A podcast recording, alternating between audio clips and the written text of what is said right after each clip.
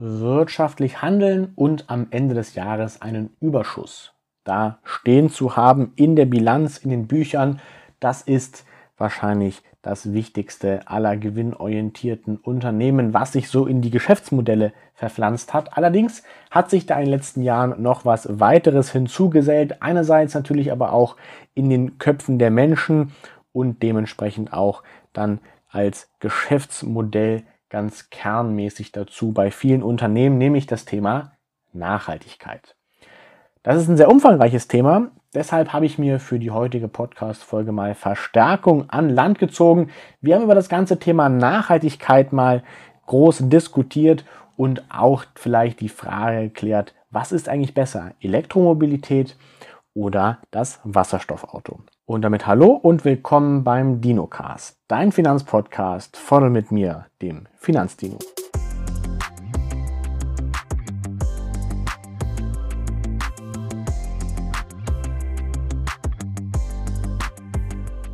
Für die heutige Podcast-Folge habe ich mir also mal ganz groß Verstärkung an Land geholt.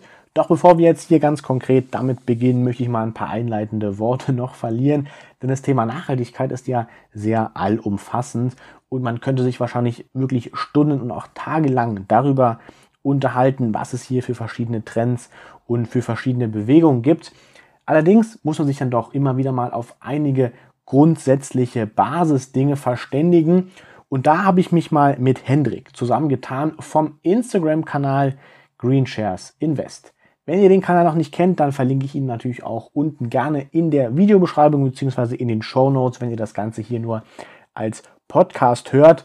Und insofern auf jeden Fall schaut da gerne mal vorbei. Er macht wirklich wahnsinnig fantastisch informativen Content rund um das Thema nachhaltiges Investieren. Und insofern ist er quasi der perfekte Gesprächspartner heute für diese Podcast-Folge. Wir haben uns mal getroffen und mal ein ganzes nettes Ründchen geplaudert über das Thema nachhaltiges Investieren. Natürlich auch hier über die Kürzel ESG und SRI. Was gibt es da vielleicht auch für Anfänger im Bereich nachhaltiges Investieren zu beachten? Und dann liefert er uns natürlich noch unfassbar spannende Insights rund um das ganze Thema Elektromobilität und vor allem auch Wasserstoff, was ja ein sehr gehyptes Thema in den vergangenen Monaten und Jahren war, aber irgendwie der Trend scheint nicht abzureißen.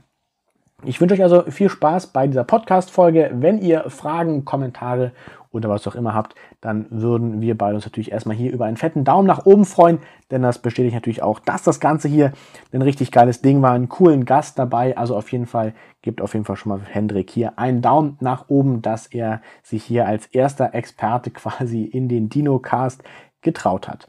Ansonsten, wenn ihr Fragen habt, schreibt es gerne in die Kommentare und wie gesagt, alle wichtigen Links auch zu Hendricks Instapage findet ihr in der Beschreibung bzw. in den Show Notes. Und ich würde sagen, wir starten jetzt einfach auch mal gleich hier mit dieser Podcast-Folge. Und ohne jetzt weiter drum rumzureden, bitte ich doch einfach mal, dass sich mein Gast hier heute einfach mal vorstellt. Äh, ja, vielen Dank nochmal, dass ich äh, heute dabei sein kann. Ich bin Hendrik, vom äh, Instagram-Finanzblog äh, Green Shares Invest, dem ich mich hauptsächlich dem nachhaltigen Investieren widme. Der Hauptbestandteil des Kanals ist das Green Shares Invest Depot. Das ist eine engere Auswahl aus meinem Portfolio, den nachhaltigsten Titeln, dem ich mich eben dort widme und dort stelle ich dann eben halt ähm, alle Veränderungen im Depot auf dem Account transparent meinen Abonnenten zur Verfügung, um eben diese beim nachhaltigen Investieren teilhaben zu lassen. Ja, sehr schön. Also es freut mich wirklich, dass es so geklappt hat heute hier und wir einfach mal über das nachhaltige Investieren sprechen können, denn es ist ja, sage ich mal, auch so in den letzten Zeiten, vor allem in 2020 ja auch immer wieder so ein Thema gewesen, dass die Nachhaltigkeit, man muss nachhaltiger wirtschaften. Wenn wir uns jetzt aber mal konkret so nachhaltige Investments angucken, dann begegnen einem ja vor allem immer wieder so Begriffe ESG und SRI und so. Vielleicht kannst du da mal kurz zu was sagen. Was ist das eigentlich? Was ist irgendwie der Unterschied dabei? Und ähm, inwiefern spielt es vielleicht auch für deine konkrete Strategie eine Rolle? Auf was sollte man da vielleicht achten? Ja, das haben viele wahrscheinlich mitbekommen, dass der ähm, Trend beim Investieren jetzt auch stark in die Richtung nachhaltig geht. ähm, wie du erwähnt hattest. Und dort fallen zuerst einmal die ähm, nachhaltigen ETFs ins Auge, die dann mit solchen ähm, Kürzeln wie ESG oder SAI gekennzeichnet sind. Und da gibt es natürlich noch viele mehr wie Low Carbon und so weiter. Und da erstmal durchzublicken, das dauert erstmal ein Weilchen. Die gängigsten, wie du erwähnt hattest, sind äh, ESG und SAI. Ähm, genau, da gibt es zuerst einmal die ESG-Kennzeichnung, Environmental, Social and Governance, also Umwelt, Soziales und Unternehmenspolitik. Bei dieser ähm, Variante wird sich eben hauptsächlich damit beschäftigt, dass Unternehmen bestimmte Kriterien erfüllen, also in diesen drei Bereichen positiv auffallen. Ähm, bei SAI dagegen ähm, wird mit einem sogenannten Ausschlussprinzip gearbeitet. Das heißt, bestimmte Kategorien oder bestimmte Branchen werden ähm, konsequent ausgeschlossen. Das heißt, es ist nochmal so ein bisschen strenger. Da werden dann zum Beispiel die Ölindustrie, Kohleförderung oder auch eben die sozialen Aspekte, wie zum Beispiel Kinderarbeit, wird da ausgeschlossen. Genau, und SRI ist dann eben auch die Variante, weil sie eben äh, strenger bewertet, die ich persönlich auch äh, bevorzuge.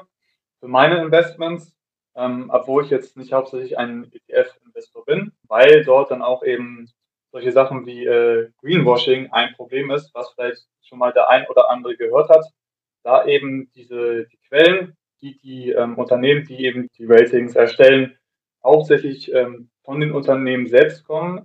Ähm, viele kennen das vielleicht, dass Unternehmen einen äh, Nachhaltigkeits-, einen regelmäßigen Nachhaltigkeitsreport äh, veröffentlichen müssen, in dem die in die die Unternehmen eben ihren Aktionären darlegen, wie nachhaltig sie wirtschaften und wie sie ihr Geschäftsmodell nachhaltig äh, verändern. Da versucht sich natürlich jedes Unternehmen so nachhaltig wie möglich darzustellen, um eben der Öffentlichkeit gegenüber und den Aktionären einen, ähm, einen ganz tollen Eindruck zu machen, weil Nachhaltigkeit eben das Trendthema dieser Zeit ist und äh, sie sich dort eben ähm, eine bessere Einschätzung von Aktionären und der Öffentlichkeit aufnehmen, wenn sie dort eben ihr Geschäft in ein äh, bestimmtes äh, positives Licht, Licht rücken. Und deshalb bevorzuge ich eher die SRI-Variante, weil dort Serien etwas strenger sind. Also da kann man wirklich verlässlich sein, dass dann bestimmte Branchen äh, nicht mit dabei sind.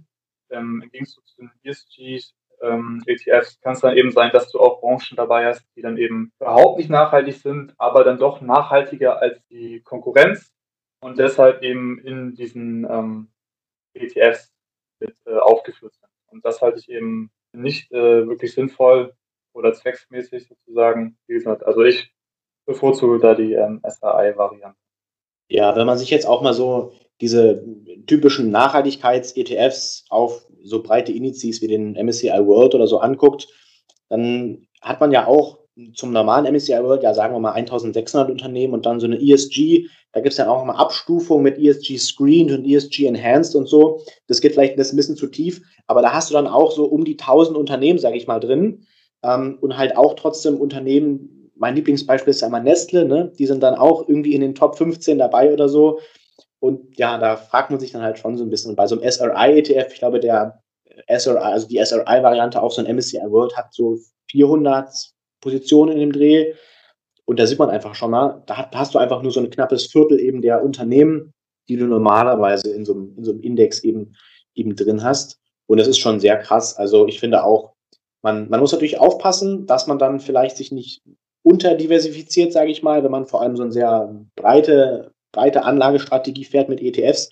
Aber ich denke mal auch 400, 400 Unternehmen ist ja, ist ja breit genug, sage ich mal jetzt so, um die, um die Welt quasi abzudecken. Das ist schon echt, echt richtig krass. Und sind dann eigentlich auch so Unternehmen, die vor allem so diese Anlagetrends, die ja gerade in aller Munde sind, wenn ich jetzt zum Beispiel so an den ETF des Jahres 2020 denke, ja, den Global Clean Energy oder auch das Thema Tesla. Ich denke mal, da hat sich ja wahrscheinlich jeder irgendwie das im letzten Jahr und dieses Jahr auch mitbekommen. Das sind ja auch so, sag ich mal, so Trendunternehmen, so Trendthemen. Inwiefern sind die denn jetzt quasi besonders nachhaltig oder sind diese Anlagetrends, wie zum Beispiel jetzt so konkret dieser, dieser Clean Energy, ist es eigentlich richtig nachhaltig oder, oder wie, würde, wie ist da deine Einschätzung zu? Ähm, also konkret mit dem Clean Energy habe ich äh, mich nicht befasst. Ich habe mal reingeschaut, die einzelnen Unternehmen, habe sie aber nicht näher analysiert. Als ich angefangen habe, mir die Einzelaktien rauszusuchen, habe ich dann halt zum Beispiel SRI, ähm, mein SRI-ETF herangezogen, um ähm, mir da ein wenig Inspiration zu holen. Und ähm, die Energieunternehmen, die dort drin waren, habe ich dann eben auch im Global Energy äh, vorgefunden. da gibt es dann also keinen großen Unterschied. Es sind nicht alle drin, aber viele sind eben auch in der SAI-Variante drin. Also zum Global Clean Energy, da habe ich eher eine äh, negative Meinung. Es ist eben so, dass du da um die 20 Unternehmen drin hast, glaube ich, und da 0,65% TR bezahlst. Mhm, aber also ich wäre nicht bereit für diesen, äh, für diesen Preis und diese geringe Diversifizierung ähm, diesen ETF zu kaufen. Ähm, ja, wie nachhaltig das Ganze ist, ähm, wie gesagt, du hast da Unternehmen drin, wie zum Beispiel Ørsted oder Vestas, Dänemark, ähm, die ich auch in meinem GSI-Depot drin habe, die ich auch als sehr nachhaltig erachte, weil die eben großen Big Player im, im Bereich Windkraft sind. Ähm, da weiß dann auch drüber Bescheid. Aber was die anderen Unternehmen im Global Clean Energy angeht, äh, bin ich jetzt nicht so weit informiert, dass ich da jetzt eine äh, kompetente Aussage treffen könnte.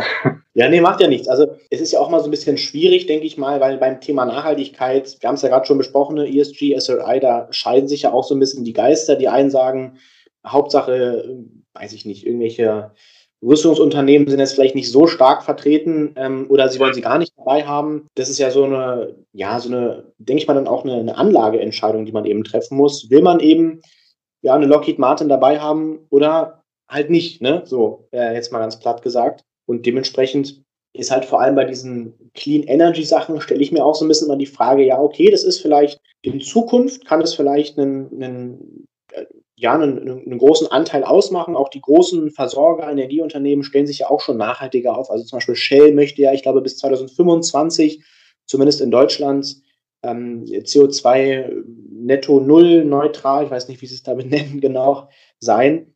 Das zeigt ja auf jeden Fall auch schon mal, dass eben dieses ganze Bereich der sauberen Energie sich sehr stark ja schon, schon auch gewandelt hat. Und ich denke mal auch, was da an, an Anlagegeldern eben in diesem konkreten ETF investiert worden sind, im vergangenen Jahr. Das ist schon echt, echt unglaublich. Aber auch so ein Thema, das ja teilweise nicht so ganz gut weggekommen ist, ist das Thema Wasserstoff. Wenn wir schon von sauberer Energie ähm, drüber sprechen, kannst du irgendwas zu Wasserstoff sagen? Weil da gibt es ja auch wieder so eine, eine, einer, der sagt so, der andere sagt dann wieder ganz anders. Was ist da dein, dein Standpunkt zu? Genau, Wasserstoff ist äh, sehr ein, ein sehr gehyptes Thema momentan. Und äh, zwar ähm, kommt da ein erstmal direkt natürlich dieser Vergleich ähm, das Elektroauto gegen ähm, das Wasserstoffauto in dem Sinn, was dann auch in Medien oft behandelt wird. Dann dieses Aushängethema, wo dann Wasserstoff, wo man dann mit Wasserstoff das erste Mal in Berührung kommt. Genau, also Wasserstoff ist eben, ähm, wird eben immer mit diesem Bereich äh, Individualmobilität, sprich äh, Kfz, in Verbindung gebracht. Dabei ist das gar nicht ähm, das Thema, wo ich die Zukunft sehe von Wasserstoff, Zuerst einmal sehe ich das Elektroauto im Individualverkehr viel weiter vorne als Wasserstoff. Da gibt es verschiedene Gründe für. Einerseits ist ähm, Wasserstoff, in, wenn man ihn äh, in der Individualmobilität, also sprich bei Kfz, einsetzt, ähm, sehr ineffizient. Das heißt, auf dem äh, Weg von wirklich erneuerbarer Energie über die Elektrolyse, das ist die äh, Umwandlung von äh, Strom in Wasserstoff, bis eben hin zur Betankung des Autos und dann eben der Umwandlung von ähm, Wasserstoff wieder in Energie, also in Strom, der dann einen Elektromotor im Auto antreibt. Dabei geht eben sehr viel von der Energie verloren. Also äh, ich habe da einen Wirkungsgrad von 20 ähm, bis 35 Prozent herausgesucht, wohingegen der ähm, die Energieeffizienz von einem Elektroauto, also mit batteriebetriebenes Elektroauto, eine Energieeffizienz von 75 bis 90 Prozent hat. Also da sehe ich das Elektroauto weitgehend vorne. Anders sieht es in anderen Bereichen aus. Ein wichtiger Punkt ist, wenn sich, wie die, Bundesregierung es sich vorgenommen hat, in Zukunft die Energie in Deutschland hauptsächlich oder zum größten Teil oder dann irgendwann nur noch eben aus erneuerbaren Energien gewonnen werden soll, dann ist eben ein ähm, mittelfristiger bis langfristiger Speicher nötig, weil diese Energien halt äh, variabel sind. Ähm, das heißt, es kann nicht durchgehend ähm, die gleiche Menge an Energie zur Verfügung gestellt werden, weil dieser Wind und Sonne ist ja immer verschieden. Du hast halt nicht durchgehend ähm, die gleiche Menge an Energie bereitstehen. Und deshalb brauchst du eben einen Zwischenspeicher. Und äh, dafür ist Wasserstoff eigentlich die geeignetste Lösung. Ähm, was da interessant ist, ist, dass zum Beispiel das ähm, bestehende Erdgasnetz als mittelfristiger ähm, Wasserstoffspeicher hier in Deutschland genutzt werden könnte. Das heißt, der überschüssige Strom wird dann äh, mittels Elektrolyse am besten, also die Gewinnung von Wasserstoff aus Strom, aus grünem Strom. Der wird gewonnen und dann eben in das äh, bestehende Erdgasnetz in Form von Wasserstoff eingespeist. Und dort kann es dann halt eben zwischengespeichert werden, äh, bis er dann wieder verbraucht werden kann. Also das äh, ist ganz interessant. Das äh, deutsche Erdgasnetz ist eben in der Lage, ähm, Energie, also in Form, also Wasserstoff, ähm, zwischenzuspeichern, der eben den Bedarf für mehrere Monate deckt. Für langfristigen Speicher müssen Kavernen, also Erdgaskavernen, ich weiß nicht, ob dir das was sagt, das sind tief im Boden liegende Speicher, in denen halt Erdgas gespeichert wird. Die können halt eben auch für Wasserstoff verwendet werden und die könnte man eben als langfristige Speicher eben herhalten. Das ist der Bereich, in dem ich die Zukunft von Wasserstoff eher sehe, als jetzt im eben angesprochenen Individualverkehr. Dann aber in ähm, anderen Verkehrsbereichen, wie zum Beispiel den ähm, mit dem Zug, also der Schienenverkehr, Verkehr per Schiff oder auch der Flugverkehr, dort ähm, könnte Wasserstoff auch eine große äh, Chance haben, wenn man dort in diesen Bereichen klimaneutral werden möchte. Im Flugverkehr, ja, also das finde ich ja echt echt krass. Also wenn ich mir vorstelle, dass da so ein Flugzeug mit, mit Wasserstoff rumfliegt, das ja, also das ist es denn, sage ich mal, schon in Planung? Ist es schon da, gibt es da schon konkrete, vielleicht jetzt auch Prototypen dazu oder ist es eher nur so ein, so ein Wunschdenken, sage ich mal? Weil, also ich meine, so wie, so wie ich es jetzt verstanden habe, Wasserstoff hat auf jeden Fall eher das Potenzial, dass man es speichern kann, was ja bei Elektrizität immer so ein bisschen schwierig ist. Ne? Die ganzen Akkus und so bei den Elektroautos waren und sind ja immer noch ein Problem, sage ich mal, auch, auch mit den Reichweiten. Ich kann da jetzt keine Zahlen aus dem Kopf nennen oder so, aber das war auf jeden Fall immer ein großes Problem. Und mit Wasserstoff hätte ich quasi die Möglichkeit, die Energie zu speichern. Das ist ja schon mal, also das zeigt ja schon mal eine sehr interessante Richtung. Also finde ich jetzt wirklich spannend. Ich meine, wir hatten uns ja auch im Vorfeld mal irgendwie über das Thema Wasserstoff auch unterhalten und da hattest du ja auch schon so ein paar Sachen äh, angestoßen. Also finde ich, finde ich echt interessant, aber mit dem, mit dem Flugverkehr, das würde mich jetzt dann wirklich interessieren. Gibt es da schon irgendwie so, eine, so einen Fingerzeig in die, in die Richtung quasi? Ja, also zu, zu neuesten Projekten habe ich äh, keine Informationen, aber ich weiß, dass zum Beispiel ähm, seither die Space Shuttles, ähm, also die Raumschiffe, die wir haben, mit Wasserstoff äh, betrieben werden und auch einige Drohnen bereits äh, mit Wasserstoff äh, betrieben werden, weshalb eben da auch das Potenzial in der Flugbranche gesehen wird und vor allem, ähm, weil Flugzeuge eben sehr viele ähm, Emissionen verursachen bietet sich dort die Anwendung von Wasserstoff ähm, sehr gut an. Also dort würde Wasserstoff auf jeden Fall Sinn machen und dort könnte Wasserstoff auch eine ähm, Zukunft haben. Ja, sehr cool. Also ich meine, das, das, das sind ja wirklich schon bahnbrechende Entwicklungen dann, wenn man sich das eben anguckt. Und insofern, ich bin immer noch so ein bisschen zwiegespalten trotzdem. Wenn ich mir so angucke, na klar, auf der einen Seite hast du eben diese, ja, plakativ gesprochen, diese 20, 30 oder was, wie viele Unternehmen es jetzt genau sind, weiß ich gar nicht, die da in so einem ja, Clean Energy ETF drin sind. Ähm, wobei da wahrscheinlich auch so Zulieferer für irgendwelche Teile von also Windkraftanlagen oder was auch immer eben äh, am, am, am Start, ohne es jetzt ganz genau zu wissen. Ja, für alle, die es interessiert, ich habe diesen ETF schon mal, es ist schon ein bisschen her, insofern, ja, äh, bin ich mir nicht mehr ganz sicher. Schaut doch da gerne mal rein, habe ich auch extra ein Video zugemacht das ich euch natürlich auch in den Show Notes und ähm, in der Videobeschreibung natürlich verlinken werde. Und wie ist es denn bei diesen alteingesessenen Unternehmen? Ich meine, ich habe gerade schon äh, angesprochen, dass, dass, dass Shell eben versucht, in ein paar Jahren energieneutral quasi zu arbeiten. Ist denn dieser, dieser Old Economy quasi, können die denn überhaupt noch mithalten mit diesen Entwicklungen? Oder wie, wie ist das da? Ist es so jetzt disruptiert durch neue Unternehmen, dass da keine Chance mehr ist von so alteingesessenen unnachhaltigen äh, Umweltsäulen, dass die da gar keine Chance mehr haben, sich irgendwie noch im Markt zu behaupten? Oder wie, wie denkst du, da wird die Zukunft aussehen? Also ich denke, dass es der normale Wandel der Dinge ist, dass ähm, sich neue Innovationen auftun und ähm, eben alte, alte Geschäftsbereiche den Weg frei machen müssen. Und ähm, natürlich ist es lobenswert, äh, dass eben solche genannte, solche genannte Unternehmen wie zum Beispiel Shell ähm, versuchen, in dem äh, Bereich Nachhaltigkeit eben etwas zu tun und ihr Geschäftsmodell anzupassen. Ähm, das ist auf jeden Fall der Weg in die richtige Richtung. Ähm, das heißt nicht, dass ähm, Unternehmen der Old Economy ihre Geschäftsmodelle komplett aufgeben müssen oder dann da gar kein Interesse mehr besteht. Also ich denke halt eben, dass der ähm, Wandel hin zur Nachhaltigkeit zwangsläufig stattfinden muss und auch stattfinden wird, weil der ähm, Klimawandel eben ernstzunehmendes und wirklich reales Problem ist, auch wenn das nicht jeder so wahrnimmt. Aber wie gesagt, dieser Wandel ähm, wird geschehen und er muss geschehen. dass sich Unternehmen der Old Economy dem Thema Nachhaltigkeit widmen und dort ihre Geschäftsmodelle anpassen. Dass die jetzt dadurch ähm, nicht mehr, dass die irgendwie ihre, ihre Position irgendwie am Markt verlieren und nicht mehr mit den neuen äh, mithalten können, denke denk ich nicht. Ich meine, wir brauchen ja auch noch die schlechte Energie, sage ich mal. Ja, wir können ja nicht von heute auf morgen jetzt sagen, okay, ähm, gute Nacht, Ihr Unternehmen, gute Nacht, äh, alle möglichen Energiequellen, wir hauen jetzt hier alles, ja, drehen uns mal 180 Grad rum. Das, das wird ja auch nicht funktionieren. Wir müssen uns da ja auch stetig im, im Wandel sein. Und du hattest gerade auch angesprochen, dass natürlich auch in Deutschland das Thema grüne Energie stark eben vorangetrieben wird, dass es eben auch gesetzliche Auflagen gibt, gesetzliche Forderungen und dementsprechend, ich persönlich denke eben auch so ähnlich wie du, dass eben nur weil jetzt quasi ein, ja, ein unnachhaltiges Unternehmen da ist, die, die sind ja auch nicht blöd. Muss man ihnen ja zugute halten, auch wenn ihr Geschäftsmodell vielleicht jetzt ein bisschen der Umwelt schadet.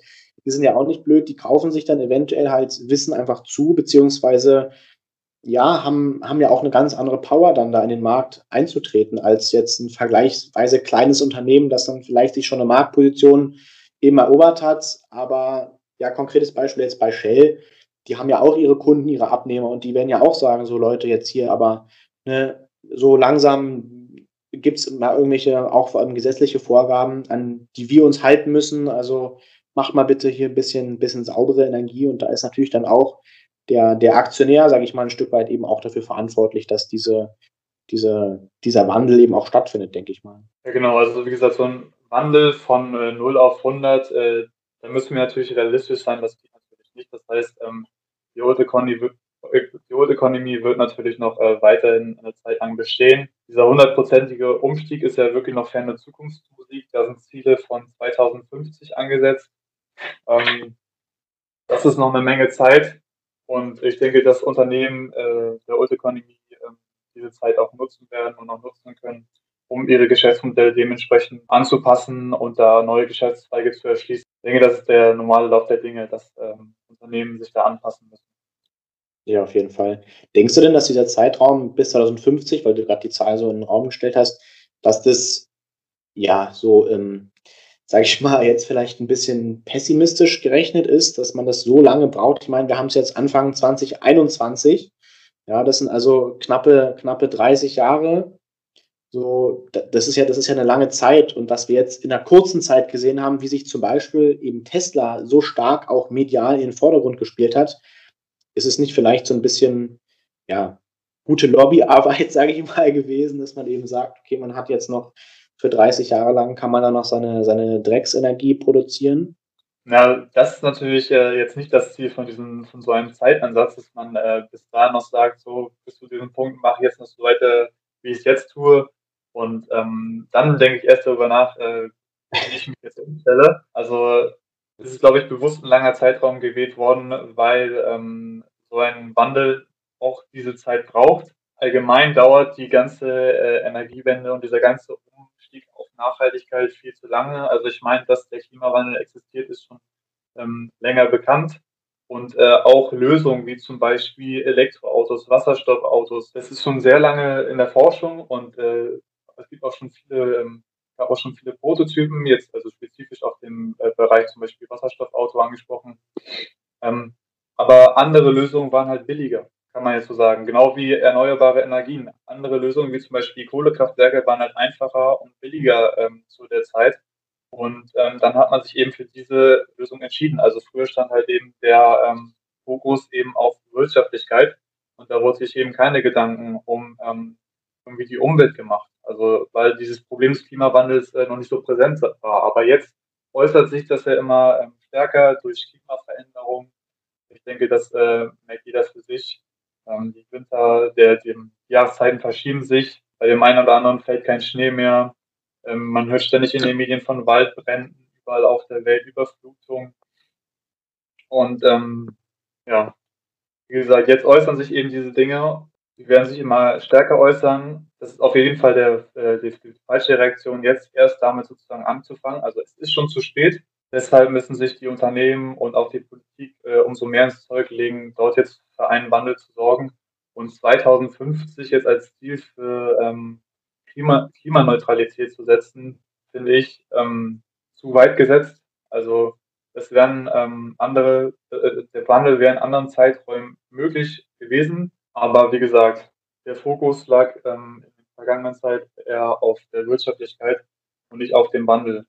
Ist denn, ist denn nachhaltige Energie immer noch deutlich teurer zu produzieren und zu vertreiben und so als diese Standard, ich glaube, du hattest gerade Braunkohle oder so angesprochen. Ist es immer noch so, dass es teurer ist oder haben wir durch vielleicht auch staatliche Subventionen und so jetzt hier ja einen Marktpreis erreicht, der quasi eigentlich unter, ähm, also günstiger ist für den, für den, für den Verbraucher auch im Endeffekt als, ähm, als die herkömmliche Energie?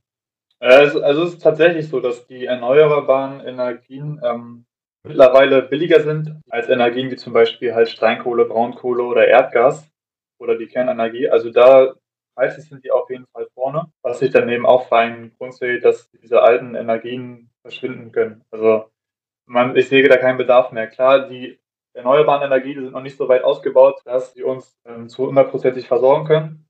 Und wie gesagt, auch schon angesprochen, es bedarf eben eines äh, mittelfristigen bis langfristigen Speichers, ähm, wo dann eben Wasserstoff ins Spiel kommen könnte, um eben ähm, permanent eben für die, ähm, für die gleiche Bereitstellung ähm, an Energie zu sorgen. Ja, es ist ja auch so ein bisschen, so ein Stück weit dann leider irgendwie auch so eine Glaubensfrage von, von, von vielen, die einerseits sagen, okay, wir brauchen eben diese Zeit, ja. Andererseits ginge es bestimmt auch schneller, was dann aber auch wieder heißen würde, man müsste mehr investieren und vor allem in so einem unsicheren und ja doch sehr disruptiven Marktumfeld, sage ich mal, ist man sich dann vielleicht ein bisschen scheu, jetzt zu investieren, weil man weiß, ah, okay, alle gucken sowieso schon kritisch auf uns und jetzt darf man hier bloß sich nicht einerseits vergreifen, um dann halt ja schlechte Presse zu vermeiden und andererseits eben auch ja die, die, die Eigentümer, ja, die, die Anteilseigner eben auch nicht zu, zu verärgern, weil das will man ja als Unternehmen eigentlich, eigentlich auch nicht haben. Und jetzt nochmal, wir haben jetzt ganz, ganz lange über das Thema Energie gesprochen. Vielleicht kannst du noch mal ganz kurz sagen, was gibt es denn noch für andere nachhaltige Dinge? Weil ich denke mal, Energie ist so das präsenteste Thema, auch was wir in den Medien eben, eben mitbekommen. Aber ich kann mir ja vorstellen, dass wir, ja, wenn wir, wenn es um, um Nachhaltigkeit geht, haben wir nicht nur, geht es ja nicht nur um Energie, ja, es geht auch eventuell um Technologie, Medizin und so weiter und so fort. Ähm, auch das Thema Essen ist ja auch ein ganz, ganz großes Ding. Vielleicht kannst du da irgendwie, wenn du da noch ja, irgendein, irgendein Insider-Wissen quasi hast, vielleicht da noch mal kurz in Einzelsätzen was zu sagen, was es für andere spannende Bereiche im Thema, Thema, Thema Nachhaltigkeit gibt. Ja, also so Bereiche wie Medizin oder Chemie, da ähm, habe ich mich noch nicht wirklich äh, rangetraut. Ich halte mich da ähm, sehr an Warren Buffett, äh, der sagt, dass er nur in Unternehmen investiert, deren Geschäftsmodelle er auch wirklich versteht. Wie gesagt, von diesen Branchen habe ich erstmal Abstand genommen. Was ich ganz interessant finde, was mit Nachhaltigkeit super zusammenpasst, Aktien bzw. Unternehmen in der Forstwirtschaft beziehungsweise um das ganze Geschäftsfeld drumherum. Also nicht nur Waldbesitzer, ähm, sondern auch die Weiterverarbeitung ähm, zu Konstruktionsholz, äh, zu Verpackung, äh, Papier und so weiter. Also ähm, wenn man nachhaltig investieren möchte, ist auch Holz bzw. die Forstwirtschaft ein super Ansatz. Also da finden sich auch viele Unternehmen, die man sich da anschauen kann. Ich habe auch äh, einige davon in meinem iDepot. Ähm, die machen locker 25 Prozent vom ganzen äh, Depot aus. Also Holz ist auf jeden Fall ein ein, ein, ein Rohstoff äh, der Zukunft, der nicht nur vielseitig verwendet werden kann, sondern eben auch ähm, die tolle Eigenschaft hat, dass er auch CO2 speichert und dass er, wenn er für ein Produkt benutzt wurde, zum Beispiel sehr leicht in einem eigenen Kreislauf äh, wieder zurück, zum Beispiel, zum Beispiel der Natur zurückgeführt äh, werden kann. Das heißt, es entsteht kein Müll. Das ist eine Eigenschaft, die ich am Holz sehr schätze. Und ich denke, viele von euch werden sicherlich äh, mal den Begriff der ähm, Kreislaufwirtschaft gehört haben, der es eben das Ziel ist, die Produktion von Müll oder die Entstehung von Müll so weitgehend zu verhindern, eben, indem man eben Produkte ähm, benutzten Rohstoffe weitgehend äh, recycelt. Und Holz lässt sich eben nicht nur einfach äh, recyceln, sondern auch äh, der Natur wieder zuführen. Also wer ähm, klimafreundlich bzw. nachhaltig investieren möchte, ist da auf jeden Fall mit Aktien im Bereich äh, Forstwirtschaft gut beraten. Thema Holz finde ich auch sehr spannend, wobei ich natürlich immer so ein bisschen die Frage stelle, wenn wir jetzt alles aus Holz machen, ist natürlich auch wieder eher extrem. Man kann nicht immer alles aus allem machen. Das ist genauso wie, was wir vorhin meinten. Man kann es nicht von heute auf morgen äh, die ganze Energiewirtschaft um, umstellen. Beim Thema Holz finde ich auch sehr spannend, weil du eben schon genau diesen Punkt mit der, mit der, mit der Kreislaufwirtschaft angesprochen hast. Das, das Ding, was ich mir jetzt so dazu, dazu immer so ein bisschen frage, wenn wir jetzt wirklich ganz, ganz viel oder wirklich fast alles aus Holz machen würden, dann würden wir ja quasi nichts anderes machen, was wir jetzt auch machen, nur halt mit Holz. Wir beuten die Natur aus. Wir, ja, haben eben nicht mehr diesen, diesen, diesen, diesen nachhaltigen Aspekt, dass wir dann, wir verwenden zwar einen nachwachsenden Rohstoff, sage ich mal, aber wir können ja trotzdem nicht ausbeuten. Ja? Also ich denke das, denke, das Thema Bauen ist ja sowieso ein sehr spezielles Thema, aber auch ein sehr spannendes Thema, weil wenn man eben einmal dieses, ähm, ja, diesen, diesen, diesen Zement eben verbaut hat, diese, äh, diesen, diesen Rohstoff, der dann ja auch für verwendet wird, dann dann ist er für immer verloren und dann kannst du ihn nicht wieder aufbereiten. Also abgerissene Häuser oder so ist dann ganz schwer, sage ich mal, dann da wieder was Neues draus zu basteln. Und da denke ich mal, müssen wir uns einiges einfallen lassen im, im, im Bereich des Bauen, weil da einfach viele, viele Klimaextreme, denke ich mal, auch, auch, auch auf uns zukommen, weil wir halt einerseits ein sehr kaltes Klima haben, andererseits ein sehr warmes Klima und sich das bestimmt, wir wollen es mal nicht hoffen, aber eben in, der, in den nächsten Jahren auch noch weiter verstärken wird, diese Extremen. Und ich denke, ich denke auch, dass da auf jeden Fall ein Wandel auch in dem Bereich, Bereich stattfinden muss. Und du hast jetzt gerade schon Thema angesprochen, dass du auch von diesem, ja, beim Thema Holz jetzt auch einige Aktien in deinem Depot hast. Jetzt wollen wir natürlich auch mal in, in dein Depot gucken. Ja? Was, was ist denn da eigentlich so, so überhaupt drin? Beziehungsweise du hast ja schon so ein bisschen erzählt, du verlässt dich eigentlich vor allem auf diese SRI-Bewertung dann bei Unternehmen, die in dein Depot kommen. Aber erzähl mal so ein bisschen jetzt, muss ja nicht alle einzelnen Unternehmen dann jetzt quasi vorstellen, aber wie viele Unternehmen hast du denn in deinem Depot, beziehungsweise ja, wieso hast du einige vielleicht aufgenommen und wieso hast du vielleicht andere, die als ja in diesem Nachhaltigkeitsbereich eben drin sind? Warum hast du die vielleicht nicht mit aufgenommen? Ähm, zu meinem Depot, ich habe da ähm, circa 30 Unternehmen drin momentan. Die SRI-Kriterien spielen größtenteils bei ETFs eine Rolle, also die sind bei den Einzelaktien nicht so relevant. Da nehme ich die Bewertung immer selbst vor. Das heißt, ähm, ich schaue mir die ähm, Geschäftsmodelle der Unternehmen an und versuche mich da auch immer aus, aus mehreren Quellen Informationen herzuziehen. Also ich ähm, lese mich, mir natürlich jetzt nicht nur den ähm, Nachhaltigkeitsbericht des Unternehmens durch, ähm, dass ich eben so nachhaltig wie möglich darstellen möchte, sondern ich schaue auch woanders, gucke, ob es Kritik an dem Unternehmen gibt im Bereich Nachhaltigkeit und ähm, erstelle mir da sozusagen mein eigenes Bild von dem Unternehmen, versuche das eben mit meinem Gedanken ähm, vom Thema Nachhaltigkeit in Einklang zu bringen. Wenn man nochmal genauer schauen möchte, wie Nachhaltigkeit jetzt etwas ist, ähm, empfiehlt es sich zum Beispiel ähm, die Sustainable Development Goals, also die SDGs, ähm, heranzuziehen. Das sind Nachhaltigkeitsziele der Vereinten Nationen. Die beschreiben eben halt, ähm, in welchen Bereichen oder welche Bereiche wie optimiert werden müssen, um eben eine bessere, nachhaltigere Welt den zukünftigen Generationen zu hinterlassen. Und die Ziele ähm, lassen sich ähm, sehr gut eben heranziehen, wenn man auch Unternehmen eben auf ihr äh, Wirtschaften im Bereich Nachhaltigkeit untersuchen möchte.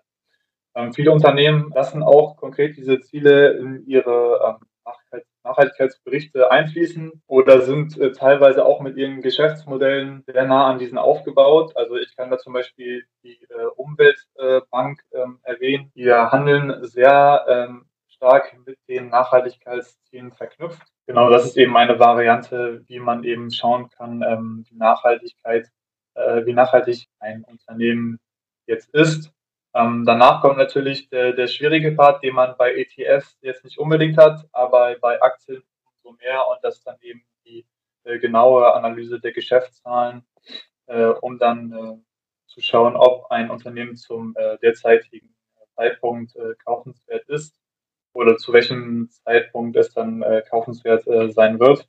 Wie ich die nachhaltigen Unternehmen finde, ist ganz unterschiedlich. Also wie gesagt, ich ähm, guckt halt teilweise in ETFs rein, in SRI ähm, ETFs oder zum Beispiel den Global Clean Energy oder so. Da schaut man dann mal rein, guckt sich die Unternehmen an, passen die dann, ob die ins Depot reinpassen oder nicht. Ähm, dann gibt es auch ähm, im Netz lassen sich ähm, etliche Listen finden zu nachhaltigen Unternehmen, die man dann auch nochmal durchschauen kann. Man muss sich die dann aber auch genauer anschauen, weil sich dann raus oft rausstellt, dass viele Unternehmen nicht wirklich nachhaltig äh, sind, die dann auf diesen Listen stehen. Also Um ein Beispiel zu nennen, ähm, Next Era Energy zum Beispiel äh, wurde auch sehr gehypt, ist auch ein äh, nachhaltiger Energieversorger, so präsentiert er sich äh, zumindest, ähm, hat aber Tochtergesellschaften, die ähm, Kernkraftwerke betreiben und da sind wir natürlich von der Nachhaltigkeit sehr weit entfernt.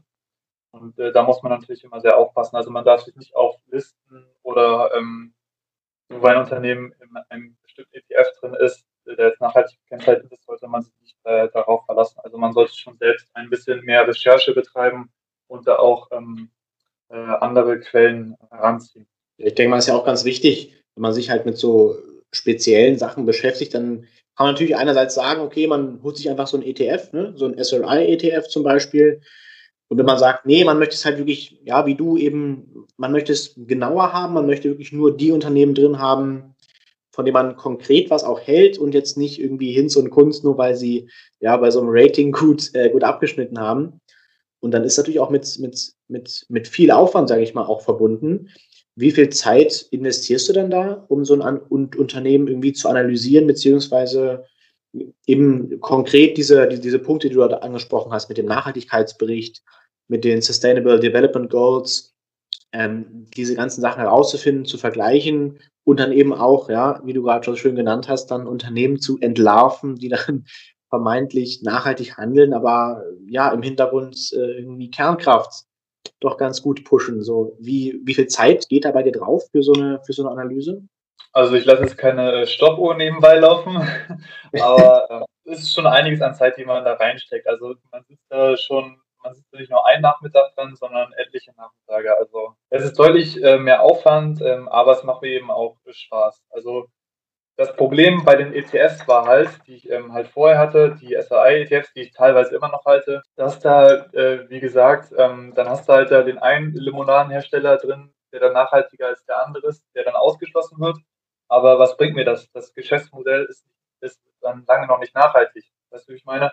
Also es geht mir darum, dass die Unternehmen aktiv quasi zu einem ähm, zu einer Verbesserung, zu einer ähm, Abschwächung des Klimawandels, wenn man so will, beitragen mit den Geschäftsmodellen. Da muss man dann schon äh, äh, weiter in die Tiefe gehen. Mhm. Ja, das kann ich mir vorstellen. Aber wo du auch schon meinst, es macht natürlich auch Spaß.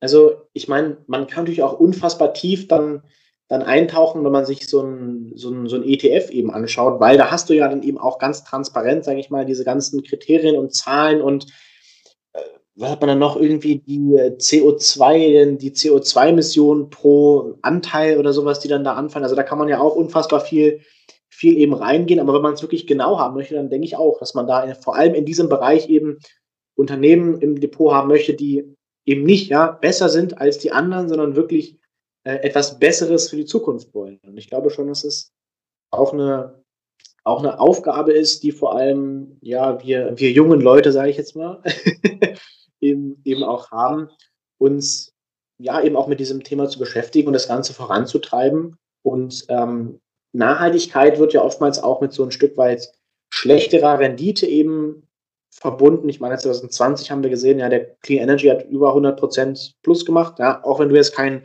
allzu großer Fan davon bist, nur jetzt mal als, als Beispiel, als, als Thema quasi, als Teilthema der Nachhaltigkeit, zeigt das ja eben auch an, es sind durchaus hohe Renditen möglich. Na klar ist man auch ein Stück weit eingeschränkt in der gesamten Aktienauswahl, im gesamten Universum, was so da an Unternehmen rumschwirrt. Vielleicht noch zwei kurze Sachen jetzt ganz, ganz zum Schluss. Und zwar, du, du hast ja schon gesagt, du hast auch noch ETFs, nachhaltige ETFs und du möchtest halt in Unternehmen investieren, die ja die Welt verbessern, sagen wir mal.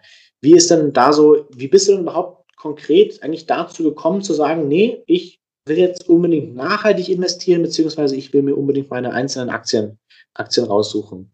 Also mit dem Investieren habe ich ähm, ähnlich angefangen wie so manche andere und zwar mit einer ähm, Standardstrategie nach Gerd Komma, sprich 70% MSCI World und 30% ähm, Emerging Markets.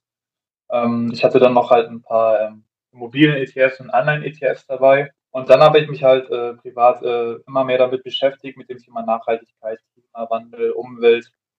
Und dann äh, dachte ich mir, ähm, warum nicht das Ganze ähm, auch auf die Investitionen übertragen und das dann eben auch dementsprechend äh, handeln. Und dann habe ich eben angefangen, mich zu informieren und bin dann auch zuerst auf die ähm, besagten ETFs gestoßen mit den RSI und ESG-Kürzeln und habe mich dann eben für zwei entschieden. Ich habe dann äh, den MSCI World und den MSCI ähm, Emerging Markets halt gegen die äh, nachhaltige Variante sozusagen getauscht, was dann äh, die Basis meines damaligen Portfolios war. Wie, dann, äh, wie erwähnt, ähm, war mir das dann halt irgendwann nicht mehr genug, weil die Unternehmen, äh, wie gesagt, nicht wirklich aktiv zu einer Verbesserung beitragen. Und dann habe ich halt ähm, angefangen, in Einzelaktien zu investieren. Das war gerade die Zeit, wo Wasserstoff aufkam und dann habe ich auch meine ersten Wasserstoffaktien gekauft. Und äh, seitdem suche ich immer nach neuen Unternehmen, die eben meiner äh, nachhaltigen Ansicht entsprechen, äh, die ich dann in mein äh, Depot aufnehmen kann. Und ich schichte dann mein, äh, mein Geld nach und nach von meinen ETFs eben in die Einzelaktien um. Ähm, neues Geld, das reinkommt, fließt auch hauptsächlich in die Einzelaktien. Ähm, ich lasse zwar immer noch A-Pläne meiner ETFs weiterlaufen, weil man bei Einzelaktien, ähm, ähm, wie so mancher weiß, den richtigen Einstieg äh, finden muss. Das geht eben durch die Fundamentalanalyse, dass man sich halt die äh, Geschäftszahlen genauer anschaut über mehrere Jahre und daraus eben versucht, einen Wert zu schließen, den ein Unternehmen äh, wirklich wert ist. Deshalb lasse ich die ähm, ETFs weiterlaufen, die Sparpläne, um eben weiterhin ähm, ähm, Geld zu investieren, da teilzuhaben. Aber wirklich der Großanteil liegt dann eben bereit, um dann zum richtigen Zeitpunkt ähm, in ein ähm, genauer analysiertes Unternehmen einzusteigen. Also entweder meine Position aufzustocken oder neu dem ähm, Green Shares Invest Depot hinzuzufügen. Ja, man kann ja auch dein ganzes Depot, das ist ja auch schon ähm, angesprochen, man kann es ja auch transparent ne, auf, auf Instagram alles, alles dazu verfolgen. Und du hattest neulich auch so eine, was war das, die, die Wasserstoffwoche oder so, ne? War doch da, hattest du, glaube ich, eine Woche lang ähm, täglich wirklich super tiefgründige Informationen auch zum Thema zum Thema Wasserstoff äh, rausgehauen, was ich ja also wirklich gut finde, ja, weil, also ich bin ganz ehrlich, ich bin einfach zu faul dazu, mir das da diese, diese Art von Information dann auch irgendwie anzuschauen. Also es macht mir schon Spaß, ja, sich halt mit bestimmten Dingen zu beschäftigen, aber an der einen oder anderen Stelle hört dann für mich der Spaß dann auch auf. Und ähm, ja, finde ich auf jeden Fall sehr cool. Insofern ist natürlich auch alles unten äh, verlinkt, sowohl jetzt je nachdem, wo ihr es gerade anschaut, anhört, YouTube oder Spotify oder was auch immer. Da schaut auch auf jeden Fall gerne mal vorbei, Green Shares Invest. Und dann, genau, lasst dem lieben Kollegen doch auf jeden Fall ein Abo und auch ein Like da. Aber jetzt nochmal ganz zum Schluss ein Punkt und zwar, wenn ich jetzt, ja, wie du vor der Entscheidung stehe oder vor, vor, der, vor der Entscheidung stehen würde, wie fange ich jetzt an mit dem Investieren oder ich möchte mich mit dem nachhaltigen Investieren mehr beschäftigen. Was wäre da so dein Tipp quasi für, für angehende nachhaltige Investoren? Was ist der erste Schritt, den man, den man tun sollte?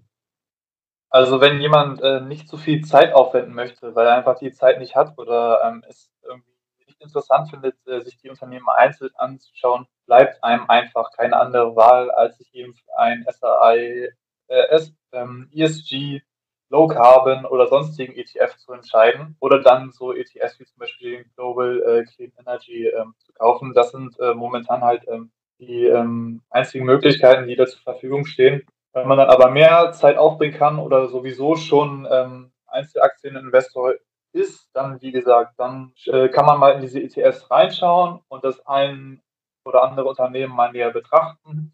Oder man äh, sucht halt im Internet äh, nach ähm, Listen, die halt eben nachhaltige Unternehmen aufführen, schaut sich da dann eben halt genauer um. Also ich möchte auch mit meinem, ähm, das ist ja auch Ziel mit mein, von meinem Account, dass ich Leuten, die halt sich für das Thema nachhaltiges Investieren ähm, interessieren, dort so ein bisschen Inspiration äh, liefern möchte und eben mit dem Depot auch Unternehmen aufzeigen möchte, die sich eben für ein nachhaltiges Investment durchaus eignen. Sehr schön. Ja, das finde ich doch eigentlich ein ganz guter, ganz guter Schlusspunkt an der Stelle auch. Dieses äh, do your own research, ja, nicht immer nur auf das verlassen, was man irgendwie grün angemalt im Internet findet, sondern auch mal selber dann überlegen, was ist einem persönlich auch wichtig, weil was ich jetzt auch nochmal so extra mitgenommen habe, nachhaltiges Investieren ist halt auch ein Stück weit ja so die persönliche Ansichtssache, sage ich mal, auf, auf was fokussiert man sich. Ja, das Thema Nachhaltigkeit an sich kann man ja wirklich sehr, sehr weit fassen und du hast für dich jetzt gesagt, okay, ich möchte eben investieren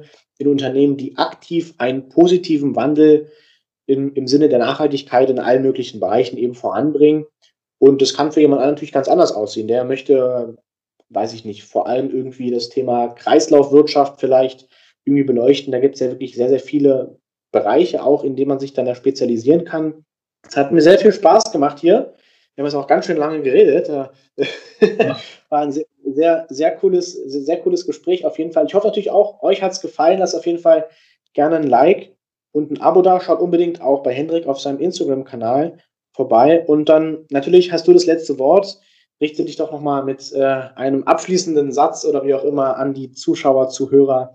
Und ich verabschiede mich an der Stelle schon mal. Ja, vielen Dank auch an dich, dass ich äh, heute im Podcast mit dabei sein konnte.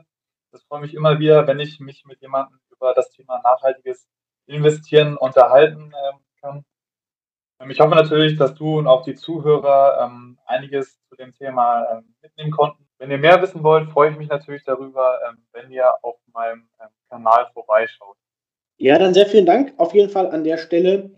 Und wie gesagt, alle Links sind nochmal unten auch jeweils in der Beschreibung bzw. in den Show Notes verlinkt. Und dann freuen wir uns beide, wenn ihr natürlich irgendwelche Kommentare, Fragen, was auch immer habt, dann schreibt uns oder kommentiert. Und dann freue ich mich natürlich auch, wenn ihr bei einer weiteren Podcast-Folge dann wieder einschaltet. Das soll es an dieser Stelle damit gewesen sein. Bis zum nächsten Mal.